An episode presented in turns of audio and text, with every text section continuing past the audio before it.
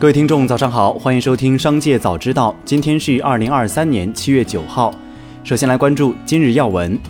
蚂蚁集团经董事会批准，已向股东大会提议一项股份回购计划。回购提议也将为股东提供进一步的流动性选择。参照惯例，蚂蚁集团聘请了国内外投行作为财务顾问。依据其估值报告，蚂蚁将以约五千六百七十一亿元人民币的估值进行回购，回购比例不超过总股本的百分之七点六。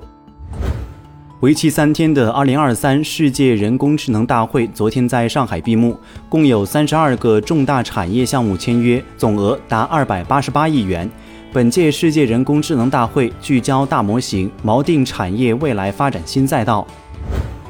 再来关注企业动态。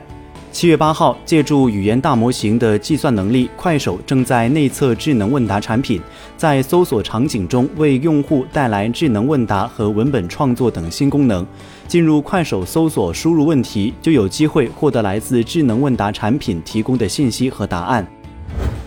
七月六号，比亚迪联合泰国当地合作伙伴，在泰国曼谷召开比亚迪 Dolphin 长续航版上市发布会，同时宣布标准续航版比亚迪 Dolphin 的终端售价。比亚迪泰国分公司总经理柯玉斌在会上透露，预计本月内全泰国比亚迪门店数量将达到六十家。目前，比亚迪在泰国市场已发布两款车型，目前累计交付数量超过一点五万辆。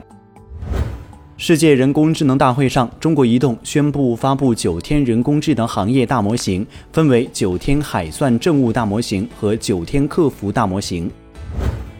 Meta 首席执行官扎克伯格表示，Trans 已拥有七百万注册用户，新用户注册速度远远超过了公司方面之前的预测。一女子在迪士尼乐园和工作人员争执的视频引发网友关注。视频中，女子因工作人员不让其携带折叠凳子而情绪激动，与工作人员发生争执。迪士尼客服表示，园区规定折叠椅、凳子不能带入，至于为什么不让带，他也不清楚。乐园的规则就是这样，游客须知理有。再来关注产业新闻。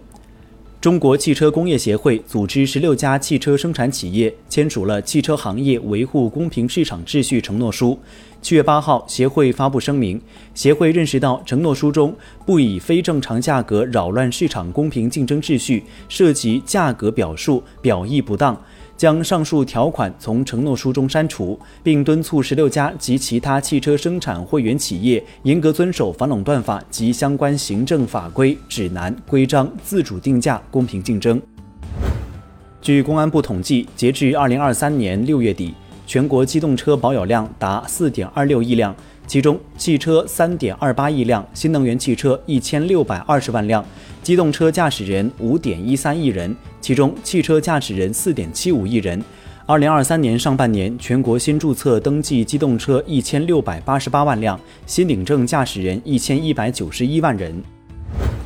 易方达、华夏、广发、兴全基金等基金公司发布公告称，为更好地满足广大投资者的投资理财需求，降低投资者的理财成本，将调低旗下部分基金管理费率及托管费率，并对基金合同有关条款进行修订。旗下存量主动权益基金管理费率将至百分之一点二，托管费率降至百分之零点二。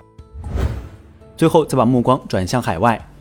日本半导体制造装置协会发布预测称，二零二三年度日本生产的半导体设备销售额将比上半年下滑百分之二十三，降至三点零二零一万亿日元。二零二三年一月时，该协会曾表示销售额将同比减少百分之五，但由于半导体需求低迷状态长期持续，此次大幅下调了预期。美国邮政总局决定，自周日起将普通邮件邮票价格从六十三美分上调至六十六美分。美国邮政今年一月份将邮票价格从六十美分上调至六十三美分。美国邮政二零二二年总收入为七百八十八亿美元，普通邮件占比达百分之三十一。根据荷兰政府发表的声明说，吕特已向荷兰王国威廉亚历山大递交书面辞呈。据当地媒体报道。联合政府的四个政党都认为政府应采取措施应对移民问题，但在移民家属团聚政策等方面存在分歧。吕特领导的自由民主党以及基督教民主联盟认为，限制移民家属团聚人数可以减少移民流入，但执政联盟中的其他两个党派对此表示反对。以上就是本期《商界早知道》全部内容，感谢收听，下次再见。